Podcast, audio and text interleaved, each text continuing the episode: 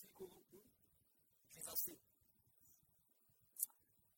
Paulo e Timóteo, servos de Cristo Jesus, a todos os santos em Cristo Jesus, inclusive bispos e diáconos que vivem em. Que a graça e a paz de Deus, nosso Pai, e do Senhor Jesus Cristo estejam com vocês. Dou graças ao meu Deus por tudo o que lembro de vocês, fazendo sempre com alegria súplicas por todos vocês, em todas as minhas orações Dou graças pela maneira como vocês têm participado na proclamação do Evangelho, desde o primeiro dia até agora. Estou certo de que aquele que começou boa obra em vocês há de completá-la até o dia de Cristo Jesus. Aliás, é justo que eu assim pense de todos vocês, porque os trago no coração, seja nas minhas algemas, seja na defesa e confirmação do Evangelho, pois todos vocês são participantes da graça comigo. Pois Deus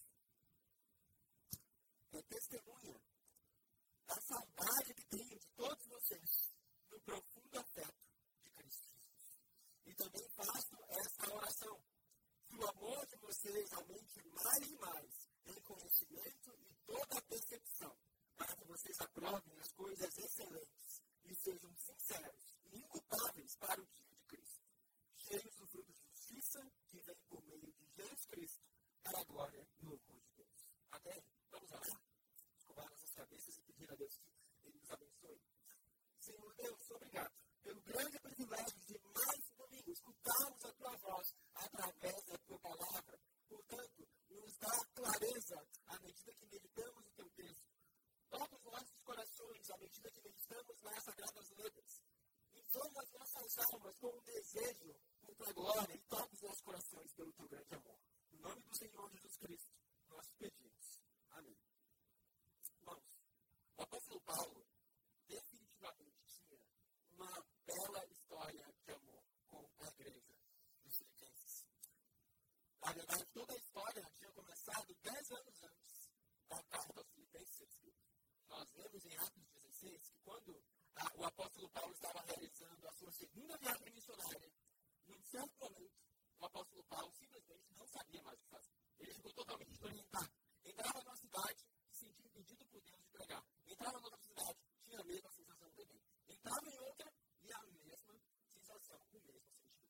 E o apóstolo Paulo, no meio da segunda viagem missionária, então, já não sabia fazer, não sabia mais para onde ir. O apóstolo Paulo não sabia para as suas viagens com uma rota escrita. Ah, essa é a cidade X, depois eu vou para lá, depois para lá. Ele não tinha isso.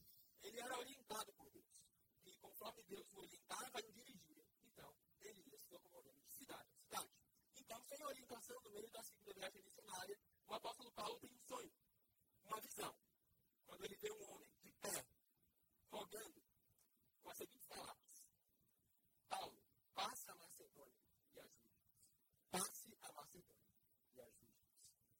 Macedônia era um distrito romano, cuja principal cidade era a cidade de Filipos, onde se situavam os filipenses.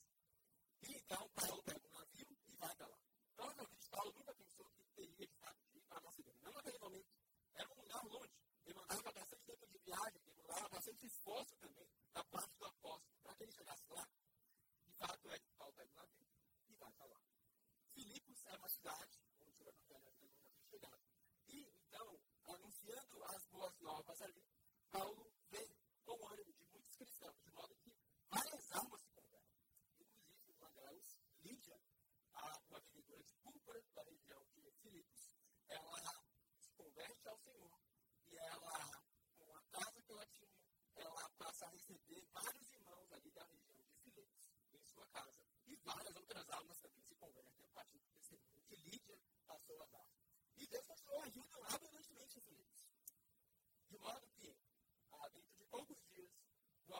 Paulo, continuando a pregar o Evangelho, se viu, inclusive, preso por causar tumulto à cidade.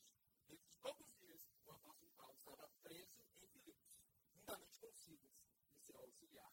Mas Deus não estava deixando de agir em Filipos. Deus não estava deixando de agir na Macedônia, pelo contrário. Deus estava manifestando abundantemente seu poder, de modo que Deus o tira da prisão de modo sobrenatural. O apóstolo Paulo ali perto continua testemunhando toda a nossa igreja naquela região. E seria é instrumento de Deus para o avanço do seu reino. Filipos, definitivamente, é uma cidade onde o apóstolo Paulo tem uma bela história de amor. Dez anos depois, o apóstolo Paulo estava agora preso. Preso muito, não mais em Filipos, em Roma. E escreve uma carta aos filipenses, pois os filipenses eles ficaram sabendo que o apóstolo Paulo estava preso novamente. E ficando sabendo que o apóstolo Paulo estava preso, estava passando necessidades da prisão, então, é enviar uma oferta através do irmão Epafrodito.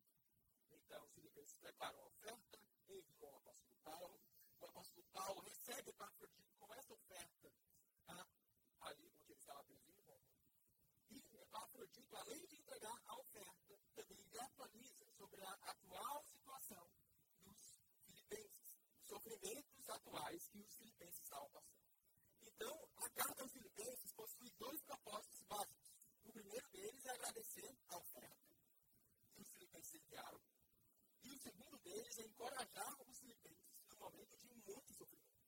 Pois o apóstolo Paulo, através de Pafrodito, que lhe entrega a oferta, sabe então que os filipenses estavam passando por muitos sofrimentos, muitas dores, muitas adversidades. Então, o apóstolo Paulo também tem o propósito de encorajar os filipenses.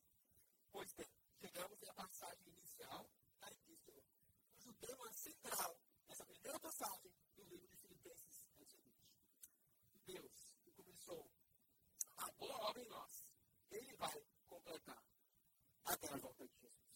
Mas enquanto Jesus não volta, nós somos chamados a crescer, dia após dia, em amor.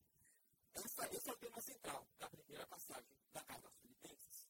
E nós vamos dividir hoje em duas lições simples. A primeira lição é: o Deus que começou a boa obra em nós, ele é fiel para completar até o dia de Cristo Jesus. Irmãos, a vida cristã ela é cheia de altos e baixos, ela é cheia de idas e vindas. Às vezes nós nos pegamos questionando a Deus por que isso acontece, por que Deus não fez um caminho mais simples, sabe? Senhor, não poderia ser uma estrada reta até a Nova Jerusalém, poderia ir andando assim, sem muitos obstáculos, sabe? Seria muito mais simples. Não demandaria suor, não demandaria dores. Seria algo muito mais simples para mim. E uma estrada reta, assim, sem obstáculos. Mas, de algum modo, Deus, a sua soberania e sabedoria, ele faz com que a estrada para a Nova Jerusalém não seja, não seja uma estrada reta. Pelo contrário, pela vida cristã, nós descobrimos que essa estrada para a Nova Jerusalém é uma estrada cheia de vales e de montanhas e de muitos obstáculos nessas subidas e descidas. E às vezes, inclusive, Deus nos chama a caminharmos como que à beira de penhascos, à beira do abismo. E às vezes, no meio da caminhada cristã, Deus nos chama como que a brincar de slackline, a brincar de caminhar numa corda por cima sobre o abismo.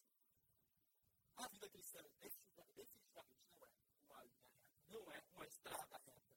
A vida cristã, definitivamente, ela é cheia de altos e baixos. E os filipenses, eles tinham descoberto que a vida cristã era uma a caminhada cheia de altos e baixos. Os filipenses estavam passando por diversos sofrimentos ali. Nós não sabemos ao certo qual seria a natureza do sofrimento que os filipenses passavam. Porém, nós sabemos, pela epístola dos Filipenses, que havia muita adversidade, que havia muita oposição. Inclusive, no final do capítulo 1, no versículo 27, nós lemos que as seguintes palavras. Versículo 28, 29, desculpa. Porque vocês receberam a graça de sofrer por Cristo e não somente de crer nele. Então, definitivamente, os filipenses, eles estavam passando por um e conforme nós avançamos na carta, nós veremos nas exposições posteriores, nós veremos que haviam alguns, como por exemplo Paulo fala no capítulo 3, que eram inimigos da cruz de Cristo. E no fim das contas, Paulo acaba exortando também os irmãos de Filipos a preservarem a unidade no meio de tanta tribulação. Fato é, os irmãos de Filipos estavam passando por muitos momentos de sofrimento.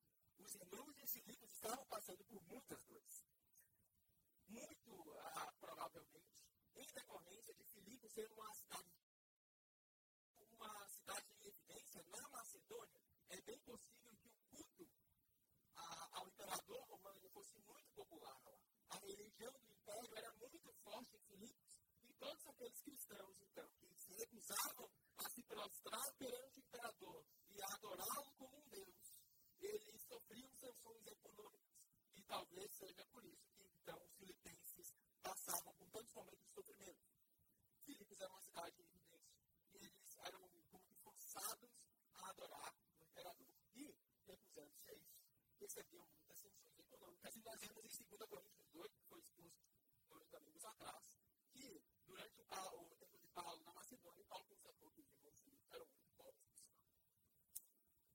Fato é, Filipenses estava passando por um momento tá, de muito sofrimento e de muitas dores. Então, Paulo escreve para encorajados, de modo que ele diz no versículo 6, do capítulo 1. Estou certo de que aquele que começou boa obra em vocês há de completá-las até o dia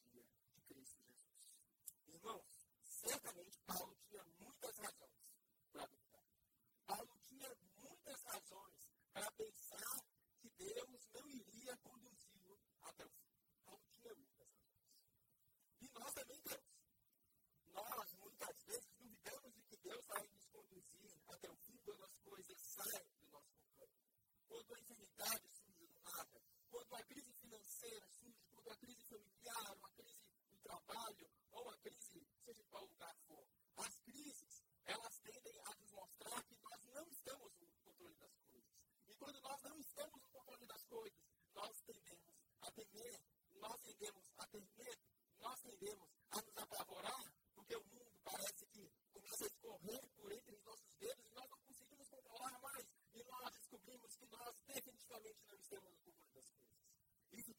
primeiro momento a ser apavorante, pois nós vemos que nós não temos domínio sobre nada. Mas Deus também, através desse momento, nos mostra que o chegar até o fim da caminhada não diz respeito a nós, ao nosso mérito, à nossa força, à nossa capacidade de controlar, mas diz respeito tão somente à graça soberana de Deus que nos conduz até o fim. Nós duvidamos, muitas vezes, quando nós olhamos para as circunstâncias ao nosso redor. Às vezes, as circunstâncias a que nós passamos tornam tão caóticas, mas tão caóticas, que nós simplesmente concluímos de que Deus nos abandonou. Essa é a única conclusão. Se nós olharmos somente para as circunstâncias em certos momentos da vida, sem os olhos da fé, apenas olhando para aquilo que se pode ver, nós vamos concluir que nós somos abandonados pelo próprio Deus. Contudo, Deus nos chama a olharmos muito mais além do que para as meras circunstâncias do nosso redor. Deus nos chama a andarmos sim pelos olhos da fé. Deus nos chama a olharmos para o testemunho de Paulo nesse momento. Paulo, lembre-se, ele estava na prisão. Ele estava passando por muitas vezes. E Paulo ele tinha passado uma vida de serviço a Deus. Uma vida de total entrega de serviço a Deus. Uma vida a servindo intensamente a igreja de Deus. Plantando igrejas em diversas cidades. Realizando grandes viagens missionárias. Não uma, mas três grandes viagens missionárias. E agora Paulo estava preso. Paulo certamente tinha razão para duvidar. Ele poderia, podia pensar assim: Senhor, servi tanto. Senhor, servi tanto ah, o Senhor e agora estou aqui preso, numa prisão, sem amigos, abandonado. Paulo tinha muitas razões para duvidar. Mas Paulo não duvidava. Paulo tinha um testemunho muito firme, por sinal. E eu te convido a abrir Romanos 8, ah, que nos dá uma mostra do que estava no coração do apóstolo Paulo naqueles momentos da prisão. Uma mostra do que, de fato, passava-se na mente do apóstolo Paulo naqueles momentos de sofrimento. Romanos 8, versículo 31 é a passagem. Paulo, ele passou uma vida de sofrimento. E todos, todos esses sofrimentos, ele deu um testemunho firme de alguém que amava o Senhor. Em sofrimento que se agregava em sua vida, o seu testemunho se tornava ainda mais firme e a sua fé ainda mais sólida.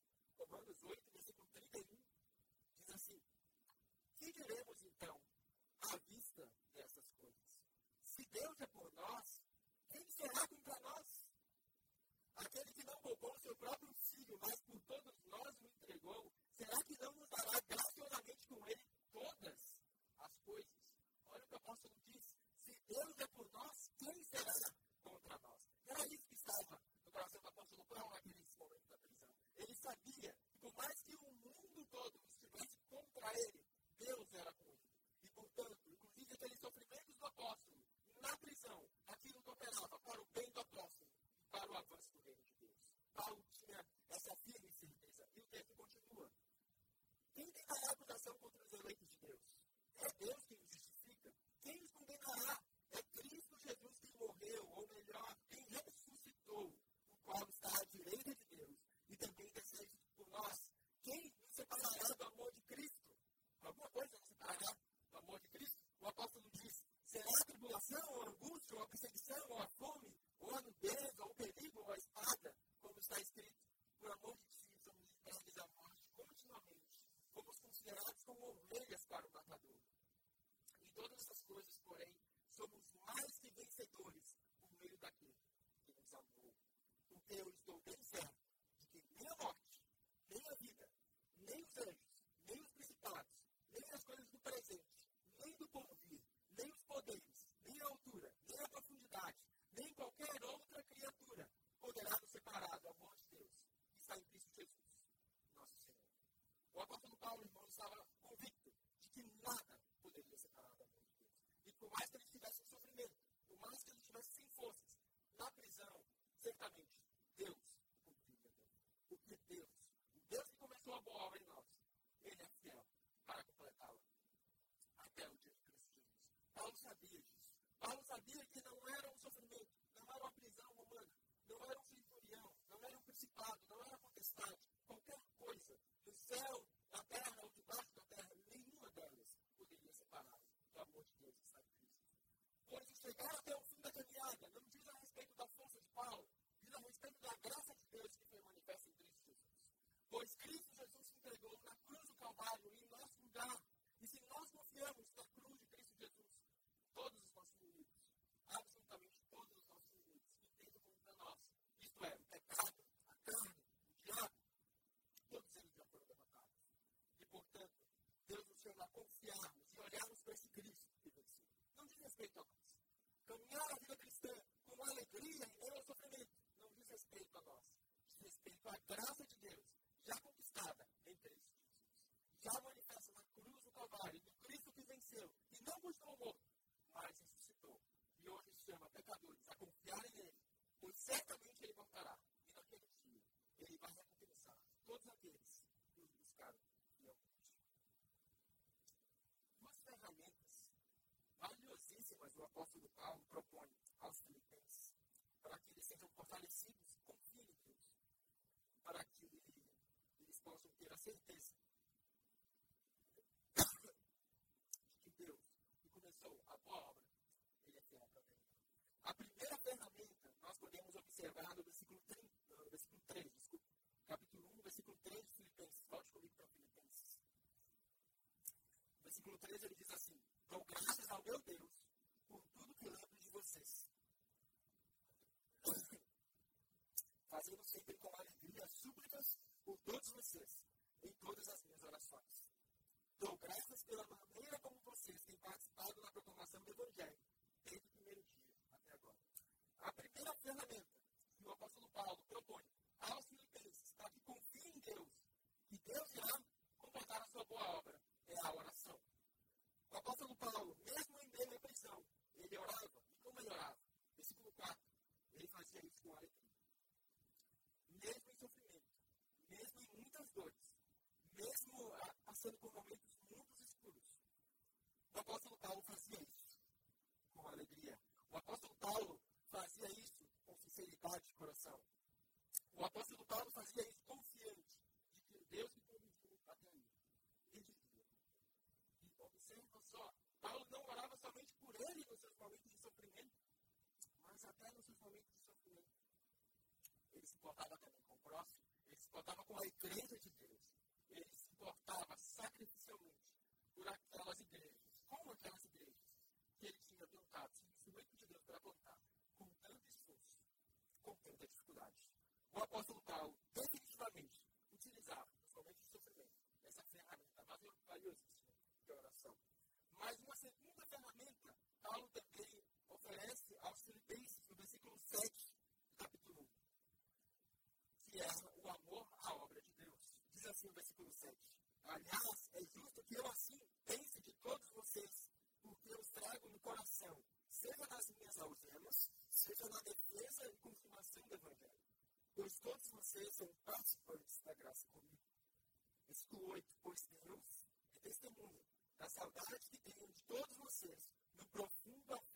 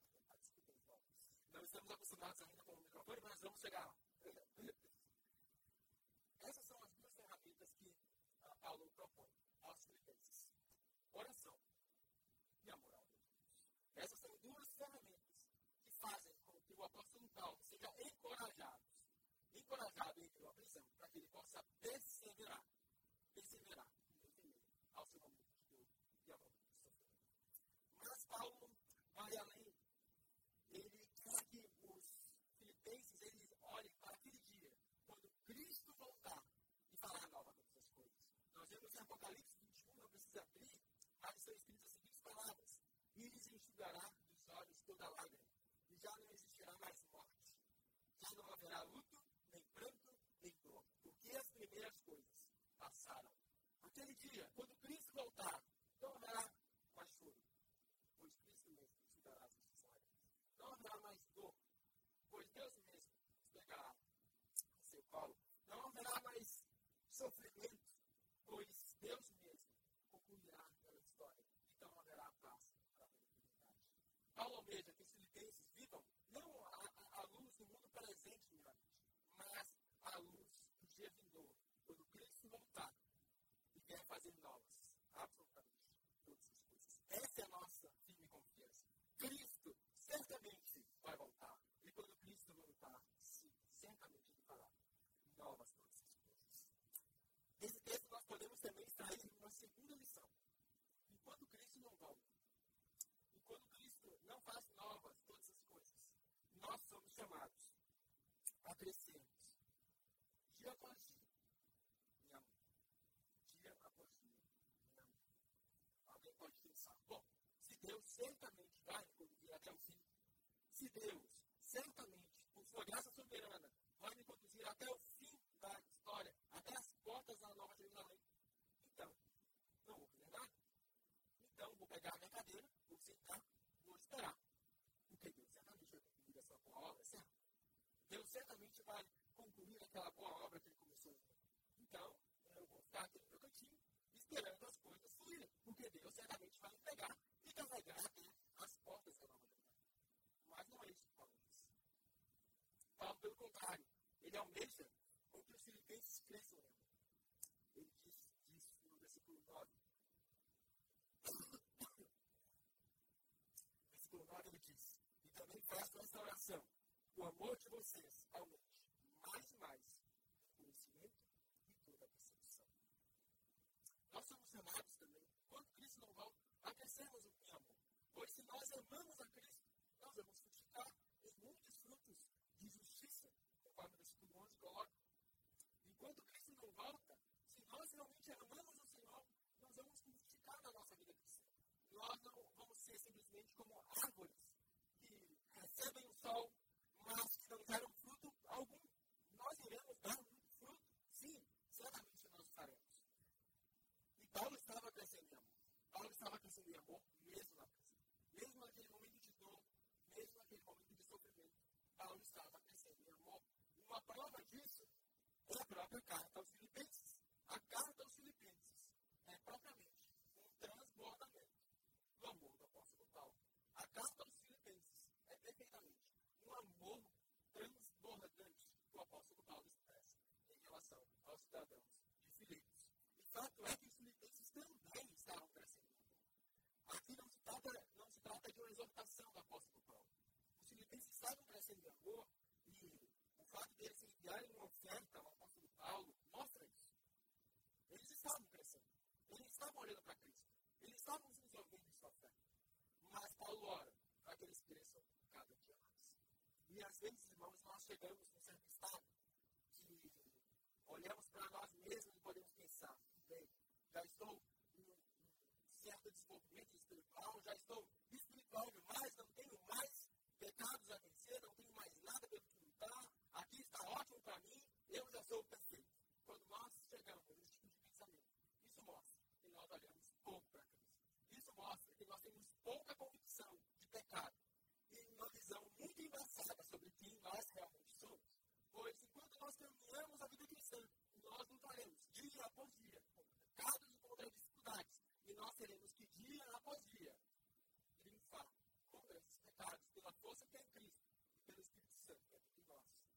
Então, a oração de Paulo é: tudo bem, vocês estão crescendo em amor, mas não fiquem parados, cresçam cada vez mais. E existem indícios na carta aos Filipenses que haviam algumas contendas entre os irmãos.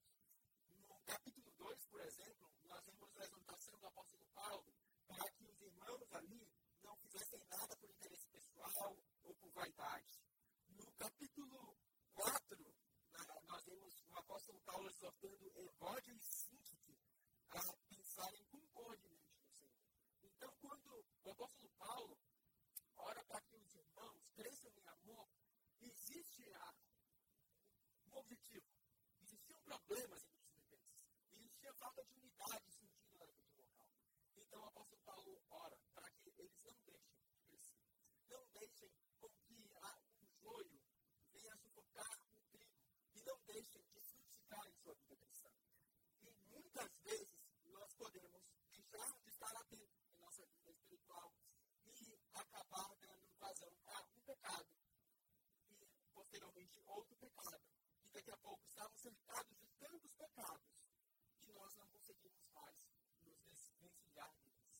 E acaba que afeta a própria igreja local e afeta a própria unidade da igreja local. Eu te convido a abrir em 1 Coríntios 13, onde nós vemos uma expressão muito boa do que Paulo realmente queria dizer quando ele se referia a amor. 1 Coríntios 13, nós vemos a Paulo ilustrando muito bem o que ele quer dizer quando ele diz que ora para que os filipenses cresçam em amor. 1 Coríntios 13, versículo 4 diz assim: O amor é paciente e bondoso. Irmãos, quantas vezes nós deixamos de ter paciência e misericórdia com os irmãos? Quantas vezes nós deixamos de ter paciência, bondade e misericórdia do nosso próximo? É bem possível que isso estivesse começando a surgir no meio filhos. Então, Paulo nos exorta. Não deixem de frutificar. Cresçam dia após dia em amor. Olhem para Cristo, o seu grande sacrifício na cruz do Calvário. E não deixem de vigiar e crescer em amor. Para que naqueles dias, naquele dia, quando Cristo voltar, vocês não serão pegos, reprovados e ele continua, 1 Coríntios 13. O amor não age em ciúmes, não se envaidece, não é orgulhoso, não se conduz de forma inconveniente, não busca os seus interesses, não se irrita, não se ressente do mal. O amor não se alegra com a injustiça, mas se alegra com a verdade. O amor tudo sofre, tudo crê, tudo espera, tudo suporta. O amor jamais acaba. Naqueles momentos, Paulo estava exortando a igreja a crescer dia após dia. A não estagnarem em sua fé, mas estarem frutificando dia após dia para a glória de Deus. Deus é soberano? Sim, certamente Ele é soberano para nos conduzir até o fim da nossa jornada. Mas a soberania de Deus, ela jamais anda dissociada da nossa própria responsabilidade. De modo que ambas andam juntas. E se nós amamos a Cristo, se a graça soberana de Deus está agindo em nós, nós iremos, dia após dia, frutificarmos em amor. Paulo, então, em suma, está nos chamando a vivermos essa vida com base na vida, com base naquele dia, quando Cristo voltar e vier fazer aulas todas as coisas. Nós podemos fazer algumas aplicações finais. Essa igreja, certamente, é uma prova viva de que Deus começou a boa obra em nós. Ele é fiel, total, naquilo que Cristo Jesus. Não porque Cristo já tinha vontade, mas sim porque nós podemos ver a graça de Deus em cada parte da nossa história. Nós podemos ver o agir de Deus em cada parte das etapas e das fases que nós passamos. Essa igreja, efetivamente, mostra que Deus é fiel para fazer a sua obra. Perseverar. Para nos conduzir até o dia final. E naquele dia, quando Cristo voltar, nos entregar preparados. Então, por que nós duvidaríamos de que, passando por uma nova fase agora, com a ausência do pastor Emerson sua família, por que nós duvidaríamos de que Deus, ele também, nos conduzirá durante ela?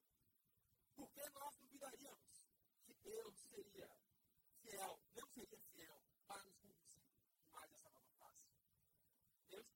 a boa obra em nós. Ele certamente é fiel para completar ele é fiel para completar até o dia de Cristo Jesus. Ele é fiel também para nos edificar durante essa nova fase, durante esses 11 meses, durante essa fase difícil que nós passaremos. Deus é fiel para nos conduzir até lá. E ele utiliza cada fase da etapa das nossas vidas para nos fortalecer. Nós sabemos que essa etapa gerará muitos frutos. Gerará muitos frutos, pastor Anderson, sua família, que serão capacitados, voltarão então e poderão frutificar cada vez mais. E gerarão também muitos frutos na nossa igreja, à medida que nós podemos crescer em unidade. E o apóstolo Paulo, ele exorta os filipenses a crescer em amor, justamente porque ele tem a unidade da igreja em vista. Ele é o mesmo daquela igreja, seja cada vez mais puro. Aquela igreja seja cada vez mais próxima, mais próximos dos outros. Então ele diz: cresçam dia após dia. Lembrem-se, o amor ele é paciente com Deus. Possamos crescer durante essa nova fase. Que possamos crescer durante essa nova fase em misericórdia. Que possamos olhar para o próprio Deus que está fazendo o seu reino avançar. E Deus ele faz o seu reino avançar das maneiras mais improváveis. E que nós questionaríamos? Deus tem o mundo em suas mãos. Deus ele opera da maneira que lhe apraz. E Deus certamente ele é muito mais sábio do que nós. Às vezes nós podemos questionar, mas por que Deus? Por que por esse caminho? Por que não por aquele? Poderia ser muito mais fácil. Simplifica aí. Nos dá um atalho. Faz com que as coisas sejam um pouco mais simples para que nós possamos caminhar com mais facilidade e soar um pouco menos. Deus é soberano. E se Deus nos chama a trilharmos então essa fase difícil, Ele também é fiel para nos capacitar nessa fase difícil. Conosco, E Deus nos chama a utilizarmos as duas ferramentas que Ele propõe aos filipenses: a oração e o amor à obra de Deus, para que sejamos fortalecidos durante esse Nós muitas vezes confiamos que Deus vai nos conduzir até o fim, porque nós oramos muito. E quando nós oramos muito pouco, nós temos uma visão muito carnal das coisas. Nós tendemos a enxergar as coisas de um modo realmente ideal. Somente que pode, pode enxergar com os próprios olhos, mas Deus nos chama a orarmos, a clamarmos, a rogarmos. E certamente, quando nós pedimos a Deus, Ele nos abençoar, Ele será fiel para ouvir as nossas preces e nos conduzir a Deus. Somos chamados também a amarmos a igreja local, amarmos a igreja local mais do que nunca, a estarmos mais próximos uns dos outros, auxiliando uns aos outros mais do que nunca, a estarmos unidos mais do que nunca, sendo instrumento de Deus para comunicarmos a palavra de Deus aos outros. Certamente Deus sabe o que está fazendo. Certamente Deus não perdeu o controle da história. Certamente Deus não é tolo de tirar o pastor para passar um ano nos Estados Unidos e deixar a nossa igreja totalmente desgovernada. Deus está no comando. Deus está no comando. E às vezes nós duvidamos disso, porque nós queremos estar no controle. Nós queremos controlar as coisas. Nós queremos que as coisas andem conforme nós almejamos, conforme os nossos desejos. Mas não é sobre os nossos desejos. É sobre a soberania de Deus. E sobre a sua graça. E nos conduzir em cada etapa da vida. E nos conduzir Certamente Ele nos conduzirá. Portanto, onde está a nossa confiança? Em nosso próprio braço? Em nossa própria força? Ou no próprio Deus? Certamente prometeu que aquele que começou a boa obra é fiel para completar o plano de Cristo Jesus. Que nós possamos confiar, irmãos, que mais essa etapa, e nesse período especial para a igreja, possamos crescer em amor. Que possamos ter uma unidade fortalecida. Que possamos ver Deus presente como em todas as coisas. Pois Deus está presente. Cristo continua sendo o Senhor da sua igreja. A cruz continua sendo o centro da nossa história. Cristo conduz, continua conduzindo o seu povo. E não vai ser mais uma etapa que Cristo vai nos separar. Cristo está conosco. E se Deus está conosco, o que mais importa? Amém? Vamos orar?